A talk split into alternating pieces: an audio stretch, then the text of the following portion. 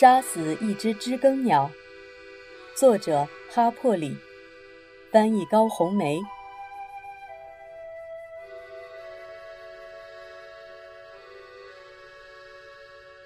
第十一章，在我们小时候，杰姆和我把活动范围局限在南街。可是等我上了二年级，折磨怪人拉德利已成为陈年往事之后，由于被镇上的商业区吸引，我们经常需要走北街，经过杜博斯太太家。除非我们愿意绕道多走一英里。否则，去镇上就不可能不经过他家。从前和他有过一些小冲突，那种经历我不想再有了。可是杰姆说，我早晚得长大。杜博斯太太一个人住，有个黑人女佣常年伺候她。她的房子在我们家向北过去第三幢。前面有很陡的台阶，进去是一条过廊。他特别老，每天大部分时间都躺在床上，余下的时间坐在轮椅里。传说他还保留着一把南部联军时期的手枪，藏在他那无数的围巾和披肩里。杰姆和我都讨厌他。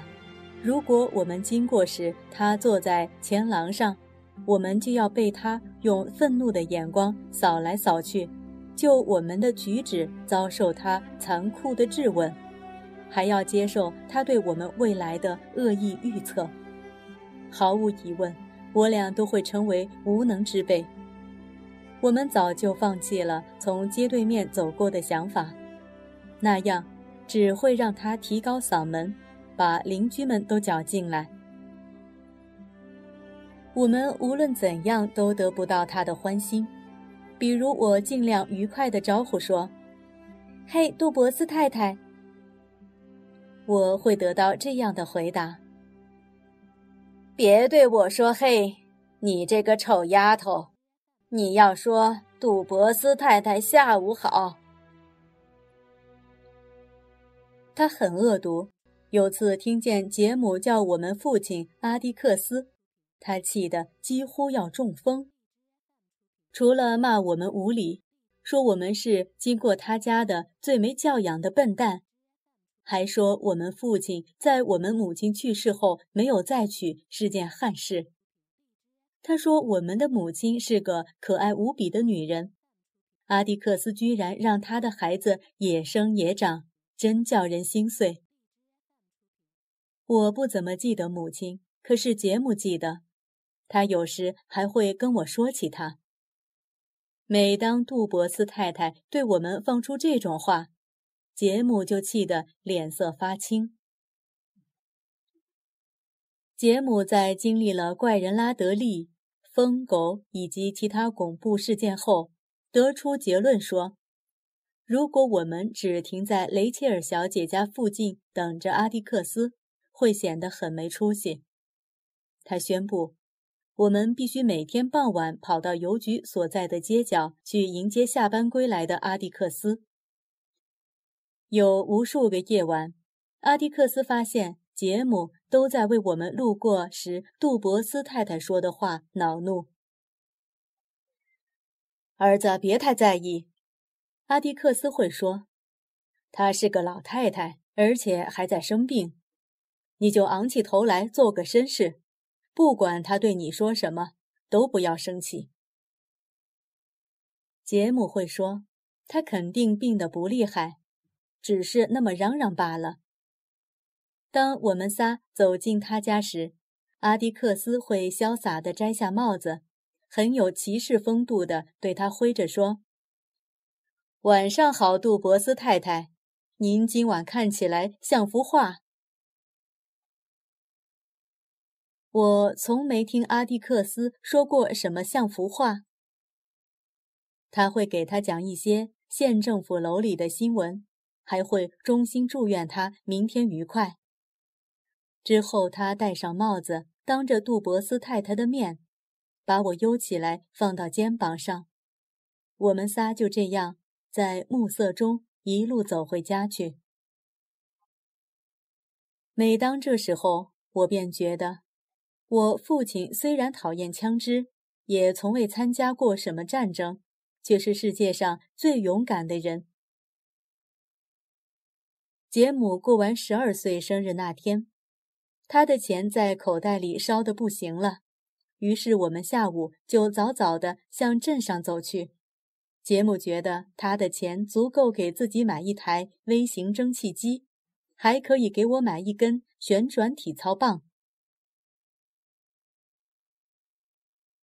我已经盯上那种体操棒很久了，它在 VJ 埃尔默的店里放着，上面用闪亮的小金属片和金线装饰，一根卖一角七分钱。那时我的野心已经开始膨胀。渴望自己有一天能在梅科姆高中乐队前舞动旋转它。自从我练就了向空中抛棍子并几乎能接住的技能后，卡波尼每次看见我手里有棍子就不让我进家门。我想，如果有一根真正的体操棒，也许能克服这个缺点。而且我觉得，杰姆要给我买一根，是真大方。我们经过时，杜博斯太太正在他家前廊上。你们俩这时候去干什么？他喊道。我猜是在逃学。我要打电话告诉你们校长。他双手扶着轮椅的轮子，摆出一副正儿八经的面孔。哦，杜博斯太太，今天是星期六。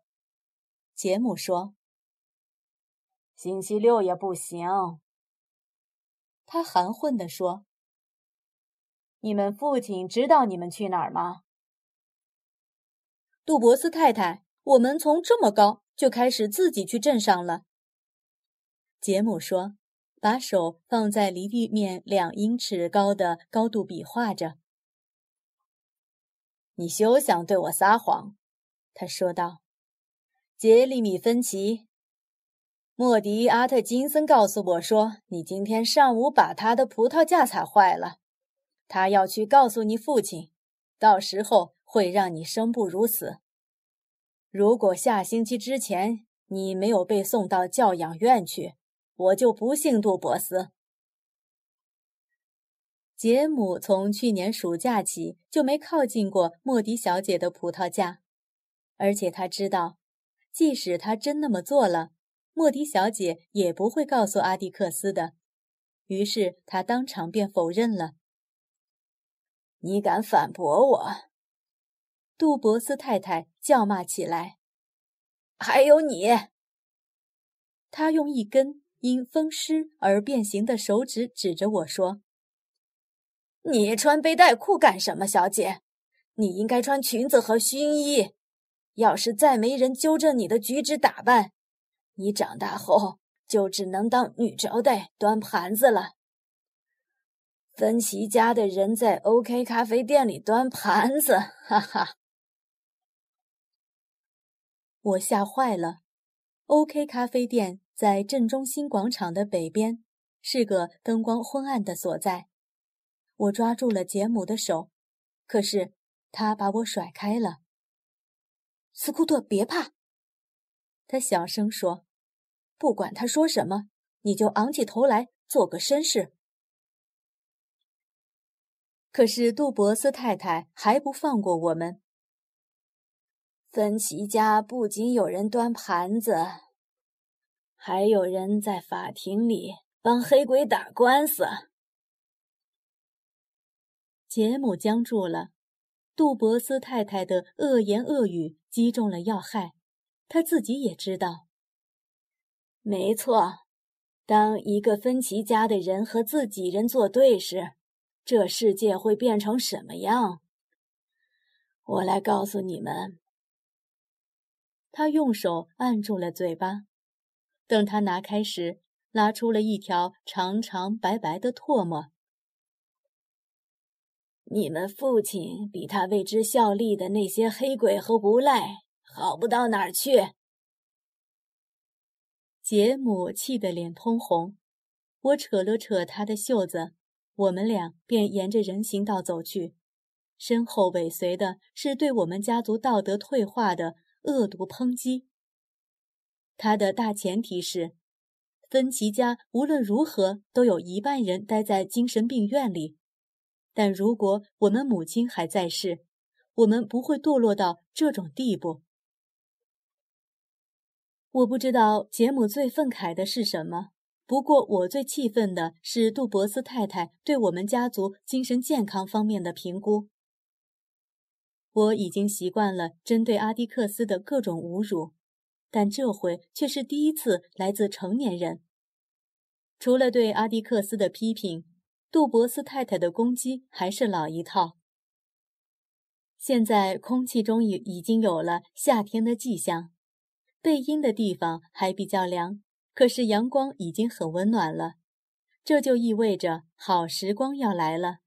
暑假和迪尔，杰姆买了他要的蒸汽机模型，我们又去隔壁店里买了我的体操棒。杰姆得到这件新宝贝也高兴不起来，他把它往口袋里一塞，默默地和我一起走回家去。在回家的路上。我不停地抛着体操棒，一失手没接住，差点打到林克·迪斯先生。斯库特，看着点儿，他说。等我们快走到杜博斯太太家时，我的体操棒因为无数次掉在地上，已经肮脏不堪了。他没在廊上。多年以后，我有时还会纳闷。到底是什么驱使杰姆那样做？是什么驱使他打破了“儿子，你就做个绅士”的约定，打破了他刚刚进入的严谨自律的状态？在阿迪克斯为黑鬼辩护这件事上，杰姆也许已经忍受了和我一样多的污言秽语。我想当然的以为他忍住了怒气，他天生气质沉静。性子比较温和，可是，在当时，我能想到的唯一解释，就是他突然发疯了。杰姆做的那件事，假如没有阿迪克斯的禁令，其实我也会做的，因为我假设那禁令也包括了不让我们跟恶老太太干架。我们刚走到他家院门口。杰姆就一把抢过我的体操棒，三步并作两步窜上台阶，进了杜博斯太太的前院。他忘了阿蒂克斯的叮嘱，忘了他围巾里还藏着把手枪，也忘了，假如杜博斯太太射偏了，他的女佣杰西也许不会。他一口气把杜博斯太太的山茶花枝头全部打断。留下了一地的绿色花苞和叶子，才慢慢平静下来。他把我的体操棒往膝盖上一勒，掘成两截扔在地上。这时候我一直在尖叫。杰姆揪住我的头发，说他根本不在乎。如果有机会，还要再做一次。说如果我再不闭嘴，就把我的头发全揪下来。我没有闭嘴，他便踢了我一脚，我失去平衡，脸朝下摔在了地上。杰姆粗鲁地把我拉起来，不过看上去却好像很心疼。唉，没什么可说的。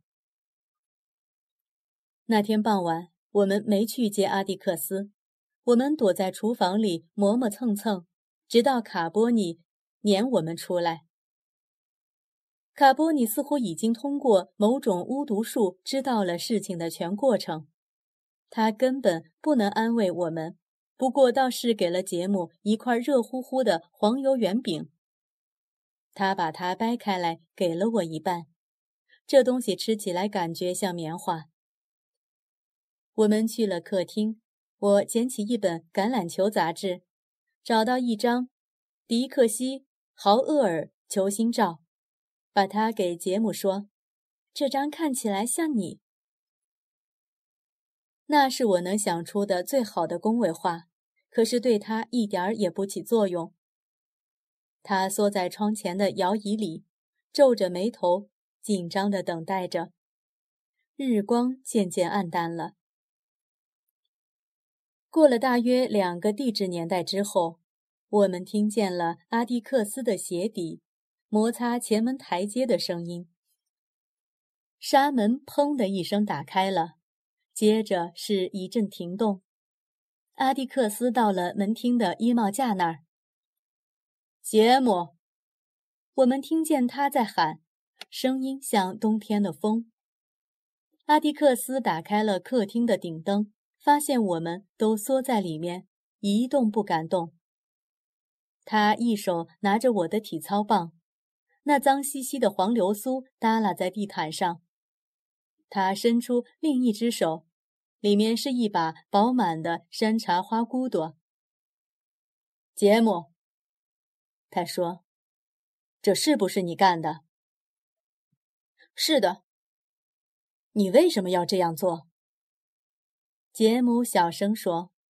“他说你替黑鬼和无赖打官司。”“你这样做就是因为他说了那些话。”杰姆的嘴唇动了动，可他的是的几乎听不见。儿子，我知道。因为我帮黑人打官司，你受了同龄人的气，你也曾经对我说过。但这样对待一个生病的老太太却是不可原谅的。你非得去和杜博斯太太谈一谈不可。阿蒂克斯说：“谈完就直接回家。”杰姆没有动。去啊！我说过了。我跟着杰姆出了客厅。你回来，阿迪克斯对我说。我退了回来。阿迪克斯拿起一份莫比尔记事，在杰姆刚空出来的摇椅上坐下了。我真不理解，他唯一的儿子正承受着被一把南部联军的老枪射杀的风险，而他竟可以冷血般的坐在这里看报纸。当然，杰姆和我作对时，我也恨不得杀了他。可是说到底，他也是我唯一的哥哥。阿蒂克斯好像意识不到这一点，或者意识到了也不在乎。我为此而痛恨他。可是人惹祸后就容易疲劳。不久，我便躲进他怀里，让他抱着我。你太大了。摇不动了，他说：“你根本不在乎他的死活。”我说：“他是为了维护你，可你却让他去送死。”阿迪克斯把我的脑袋按在他下巴底下。现在还没到担心的时候，他说：“我从没想到杰姆会为这件事失去理智。”原想着你会给我惹更多麻烦，我说我根本看不出为什么我们要保持理智。学校里我认识的人里，没有一个人会为什么事情保持理智。斯库特，阿迪克斯说：“等到夏天，你还要在很多更恶劣的事情上保持理智。我知道，这对你和杰姆很不公平。”可是有时候，我们必须走一步看一步，在关键时刻，我们要引导自己向……啊，我现在只能说，等你和杰姆长大后，也许你们会带着同情和理解回顾这件事，也许会对我没有让你们失望而心怀感激。这个案子，汤姆·鲁滨逊的案子，他在某种程度上。触及了人的良心和道义的本质，斯库特。如果我不去帮助这个人，我就再也没脸上教堂去礼拜上帝了。阿迪克斯，你肯定错了。怎么讲？嗯，大部分人好像都认为他们是对的，你是错的。他们当然有权那样认为，他们的观点也有权受到完全的尊重。阿蒂克斯说：“但是在我能和别人过得去之前，我首先要和自己过得去。有一种东西不能遵循从众原则，那就是人的良心。”杰姆回来时，我还在阿蒂克斯的怀里。儿子怎么样？阿蒂克斯问。他把我放到地上，我偷偷对杰姆做了一番观察。他好像没有缺胳膊少腿，不过脸上的表情却很古怪。也许杜博斯太太给他灌了一剂干汞。我给他打扫干净了，是我很抱歉。其实我并不觉得有什么可抱歉的。是我以后每个星期六都去那儿干活，好让他们重新长起来。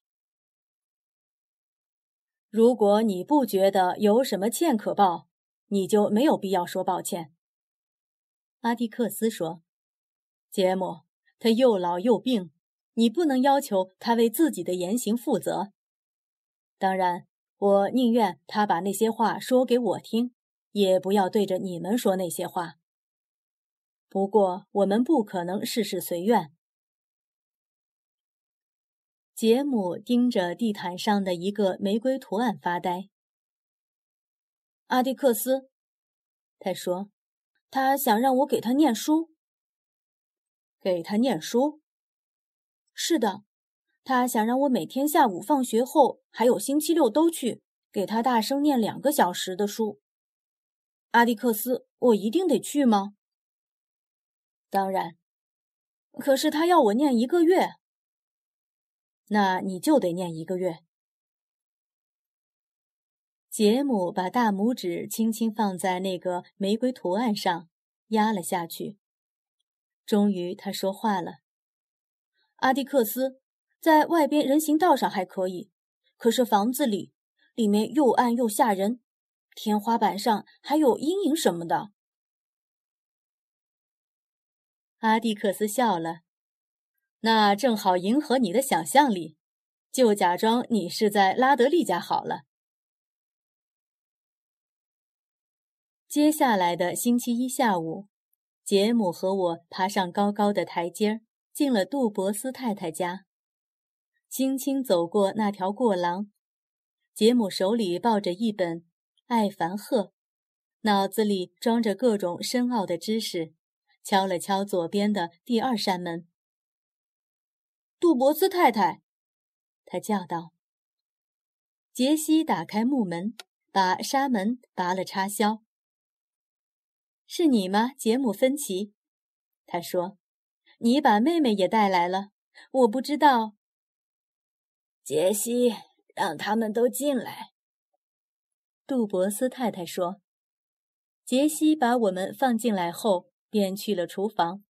我们刚跨过门槛，便闻到迎面扑来的一股难闻的气味。那是一种我常常会在被雨侵蚀的老屋中闻到的气味，里面常常堆放着煤油灯、水舀子以及还没漂洗的床单、被罩什么的。它总是让我感到害怕，觉得会发生什么事，时刻处在警惕中。在房间的一角有张铜床，床上躺着杜博斯太太。我不知道是不是杰姆的所作所为把他气倒了，一时间倒有些同情他。他躺在一大堆被子下面，看上去似乎还算友好。他床边有个大理石台面的换洗台，上面放着一只玻璃杯，里面有把调羹，台上。还有一个红色洗耳器，一盒脱脂棉，一只支着三条小细腿的不锈钢闹钟。把你那个邋遢的小妹妹也带来了，是不是？这就是他的问候。杰姆镇静地说：“我妹妹不邋遢，我也不怕你。不过我还是注意到他的膝盖在发抖。”我以为他会大吵大闹来一通，结果他却说：“杰姆，你可以开始念了。杰姆在一张藤垫椅上坐下来，打开了《艾凡赫》。我拉了另一把椅子，坐在他旁边。靠过来一点儿，杜博斯太太说：“到我床边来。”我们把椅子向前挪了挪。这是我离他最近的一次。我当时最想做的事，就是把椅子再挪回去。他真吓人，他的脸色像脏了的枕头套，嘴角亮亮的，有些湿东西，像冰川一样一点点下滑，滑进他下巴周围的深沟里。他的脸颊上星星点点的，全是老年斑。灰暗的眼睛里有两粒极小的黑色瞳仁。他的手上流结突出，指甲根部的外皮长得盖住了指甲。他没有戴下面的假牙，上嘴唇就凸了出来。时不时的，他会用下嘴唇去抿上嘴唇，带动下巴一起上去，这让那些湿东西淌得更快了。我尽量不去看他。杰姆重新打开《艾凡赫》，念了起来。我试图跟上他，可是他念得太快了。每当杰姆碰到一个不认识的字，他就跳过去。可是杜博斯太太每次都叫住他，让他把单词拼出来。杰姆念了大约有二十分钟。在此期间，我不是盯着被烟熏黑的壁炉架，就是望着窗外，反正尽量不去看他。当他一路念下去时，我发现杜博斯太太的纠正越来越少，间隔的时间也越来越长。杰姆甚至凭空省略了一句，他没有在听。我向床上望去。他出了什么事？他仰面躺着，被子拉到下巴上，只能看见他的头和肩膀。他的头在来回慢慢摆动，时不时的他会张大嘴巴。我能看见他的舌头在里面微微搅动起伏。唾液成条的聚在他嘴唇上，他会把它们吸进去。然后再张大嘴巴。他的嘴巴好像存在的生命体，它独立于他的身体之外，另行运作，一进一出，如同落潮时的蛤蜊洞。偶尔，他会发出“噗”的一声，像有什么粘稠的物质被煮沸了一般。我扯了扯杰姆的袖子，他看了看我，之后又看看床上。他的脑袋正好向我们这边摆过来。杰姆说：“杜博斯太太，你没事吧？”他没听见。闹钟突然响了，把我们吓呆了。一分钟之后，我和杰姆已经来到外边的人行道上，神经还在刺痛当中。我们开始向家走去。我们不是逃出来的，是杰西打发我们走的。闹钟的铃声还没停，他就跑进来，推着我和杰姆往外走。嘘，他说：“你们都回家吧。”杰姆在门口犹豫了一下。他该吃药了，杰西说。门在我们身后合上的一刹那，我看见杰西快步向杜博斯太太床边跑去。我们到家时才三点四十五。杰姆和我便在后院里踢落地球，一直玩到去接阿迪克斯的时间。阿迪克斯给了我两支黄铅笔，给了杰姆一本橄榄球杂志。我猜这是对我们第一天给杜博斯太太念书的无声奖励。杰姆告诉了他所发生的一切。他吓着你了吗？阿迪克斯问。没有，杰姆说。可是他太恶心了，他是不是有癫痫什么的？他老吐唾沫。他也没办法，人生病的时候常常很难看。他把我吓坏了，我说。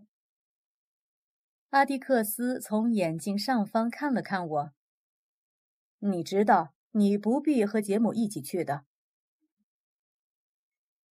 第二天在杜博斯太太家的情形也和第一天类似，第三天也一样，渐渐就有了规律。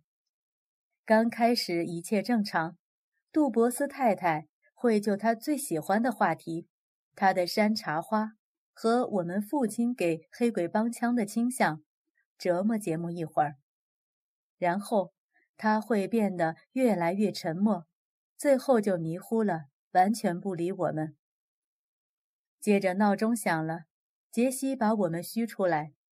这一天剩下的时间就是我们的了。阿迪克斯，我有天晚上问：“到底什么是给黑龟帮腔？”阿迪克斯脸色严肃起来。有人这么叫你吗？没有，是杜博斯太太这么叫你。她每天下午。就靠叫你这个来热身。弗兰西斯上个圣诞节也这么叫你，那是我第一次听到。给黑鬼帮腔。你是因为这个才打他？阿迪克斯问。嗯，是。那你为什么还要问我什么意思？我想对阿迪克斯解释，把我激怒的。与其说是弗兰西斯所讲的内容，不如说是他讲话的神态。他那样子就像在骂人，鼻涕虫什么的。斯库特，阿迪克斯说：“给黑鬼帮腔只是一种无聊的称呼，就像鼻涕虫一样，他很难解释清楚。愚昧低贱的人，每当觉得有人关爱黑人胜过关爱他们时，就会拿他来骂人，他也混进了我们这类人的日常词汇中，用以给人打上卑贱丑陋的标签。可你不是真爱黑人，对吗？我当然爱，我尽我所能去爱每一个人。有时我也很为难，宝贝儿。如果别人认为那是个下贱的称呼，并用来骂你，对你来说永远构不成侮辱。它只能显示那个人有多可怜，他不能伤害你。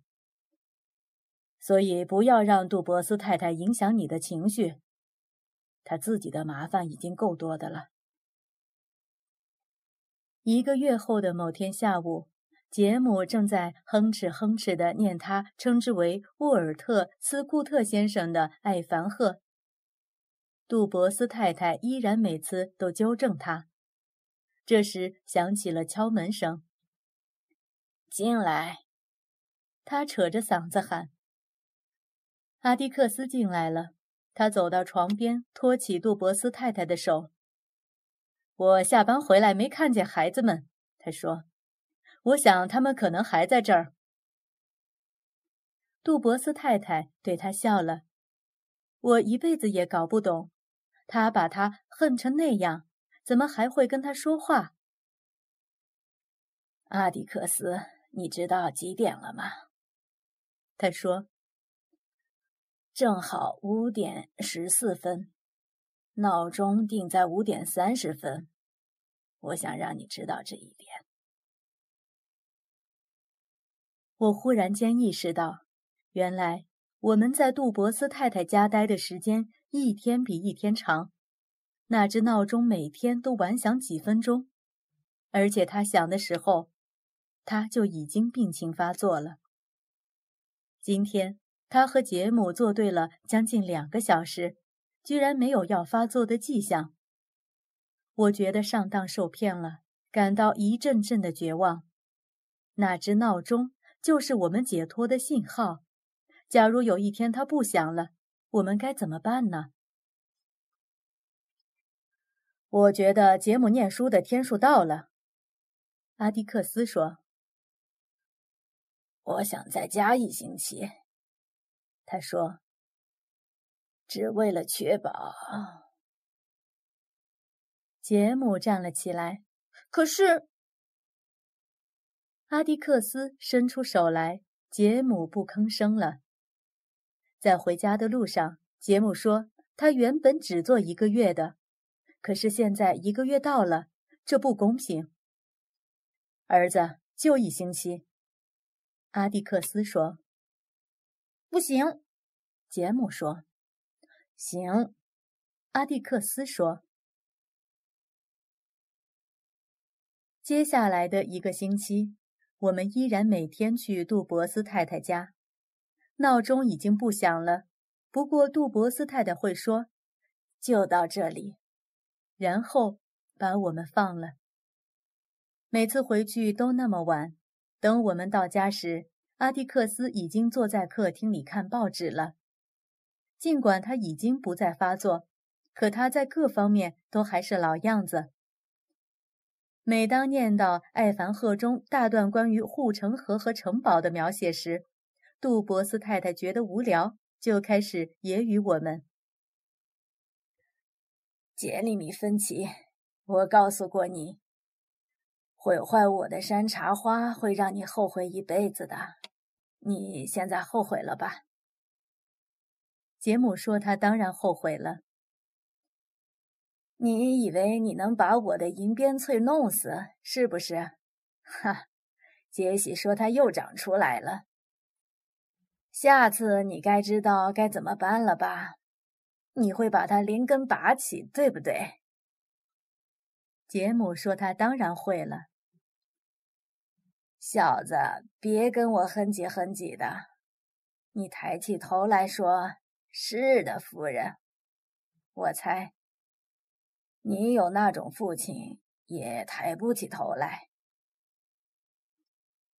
杰姆便抬起下颌，面无怨恨地看着杜博斯太太。几个星期下来，几个星期下来，他已经练就了一副礼貌而冷漠的表情，用来对付杜博斯太太捏造的那些最令人毛骨悚然的污蔑。最后一天终于到了。那天下午，杜博斯太太说：“就到这里。”随后他又加了一句：“就到这里。”祝你们玩的开心。终于结束了，我们带着彻底解脱的狂喜跳下人行道，一路上又蹦又跳。那年的春天很不错，白天越来越长。给了我们更多的玩耍时间。杰姆的心思大都被全国各大学橄榄球员的得分情况占据了。每天晚上，阿迪克斯会从报纸上给我们读一些体育新闻。从亚拉巴马队的前景来看，他们今年很有可能再进玫瑰碗决赛。不过，那些队员的名字我们一个也叫不上来。有天晚上。阿迪克斯刚读了一半温迪·希顿的专栏文章，电话铃响了。他接了电话，随后向门厅的衣帽架走去。我要去一下杜博斯太太家，他说，不会待太久。可是他待了很久，早就过了我们的上床时间。阿迪克斯还没回来。他回来时带了一只糖果盒。阿迪克斯在客厅里坐下来，把盒子放在椅边的地板上。他想干什么？杰姆问。我们已经有一个月没看见杜博斯太太了。我们每次经过时，她都不在廊上。他已经死了，儿子。阿迪克斯说。他几分钟前去世的。哦，杰姆说。好吧。是很好，阿蒂克斯说：“他再也不用受苦了。他已经病了很长时间。儿子，你不知道他为什么发作吧？”杰姆摇了摇头。杜博斯太太是个吗啡瘾君子，阿蒂克斯说：“他好几年都用它来止痛，是医生让他用的。他原本可以靠它度过余生。”用不着死的那么痛苦，可是他太倔了。怎么回事？杰姆问。阿迪克斯说：“就在你那次恶作剧之前，他叫我去给他立了遗嘱。雷诺兹医生告诉他说，他只剩几个月时间了，他的财产事务都条理分明。可是他说，还有一件事没理清。那是什么？”杰姆困惑地问。他说：“他要干干净净离开这个世界，不欠任何人，不依赖任何东西。”杰姆，如果你像他病成那样，随便用什么来缓解病痛都是可以的。可是他却不干。他说他决意要在死前戒掉吗啡，那就是他所做的。杰姆说：“你是说他因为这个而发作？”“是的，那是他毒瘾犯了。”你给他念书的大部分时间，我怀疑他连一个字都没听进去，他的全部身心都集中在那只闹钟上了。如果你没有落在他手里，我也会让你去给他念书的，那也许能分散他一些注意力。还有一个原因，他死得了无牵挂吗？杰姆问。像山岚一样轻盈。阿迪克斯说：“他到最后几乎都是清醒的。”他笑了一下，清醒而且脾气很坏。他依然坚决反对我做的事，并且说：“我下半辈子可能都会花在为你保释上。”他让杰西给你准备了这只盒子。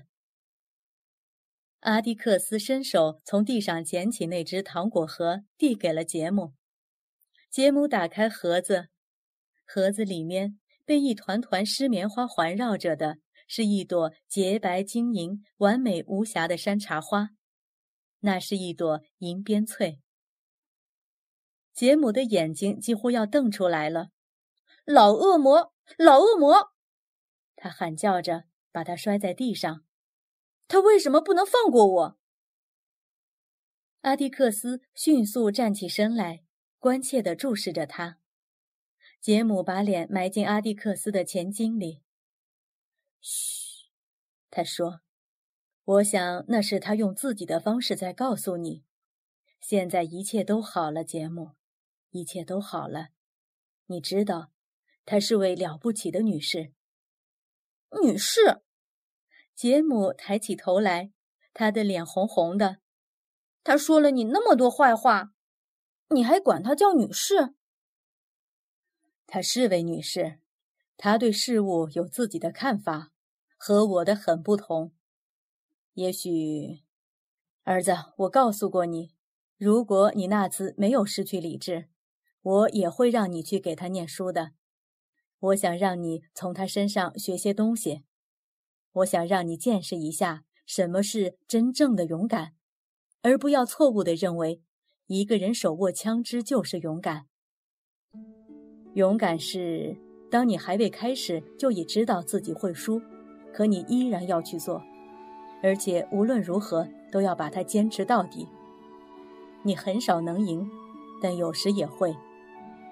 杜博斯太太赢了，用她那仅仅九十八磅重的身躯，按照她的观点，她死得无怨无悔，不欠任何人，也不依赖任何东西。